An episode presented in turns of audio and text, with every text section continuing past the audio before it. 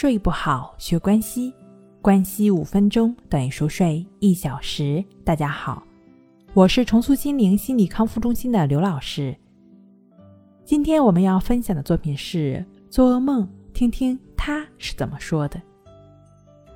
在二十世纪六十年代，斯坦福大学的医学睡眠研究员、睡眠科学家威廉·德蒙特经历过一次梦的警示。当时呢，他抽烟很严重，每天要抽到两包烟。虽然他十分清楚抽烟的害处，但却一直没有下定戒烟的决心。直到有一天，他做了一个梦，梦见自己咳出了血，去了医院。医生告诉他，他的两个肺都已经发生了癌变，已经无药可治了，马上就要到来的死亡让他心中十分的恐惧。此时，他终于意识到自己的坏习惯对身体造成了多么无可挽回的伤害。他的心中充满了懊悔和自责。这种强大的压力和抑郁把他从梦中唤醒。当他确定刚刚一切是梦境之后，松了一口气，但同时也开始反思，真实的让他无法抑制内心的恐惧。他开始担心自己如果不戒烟，梦中的事情就会真的发生。于是他戒烟了，再也没有抽过一根烟。毫无疑问，如果德蒙特继续以这样的频率和数量去抽烟的话，患上肺癌的可能性非常大。由于他十分清楚这一点，所以即使他平日没有改正，也无法完全忽略心底的担忧。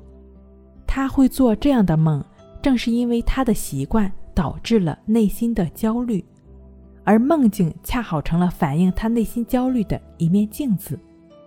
所以，这个梦并不是对未来的预测，而是现实生活和每天关注事物的一种反射而已。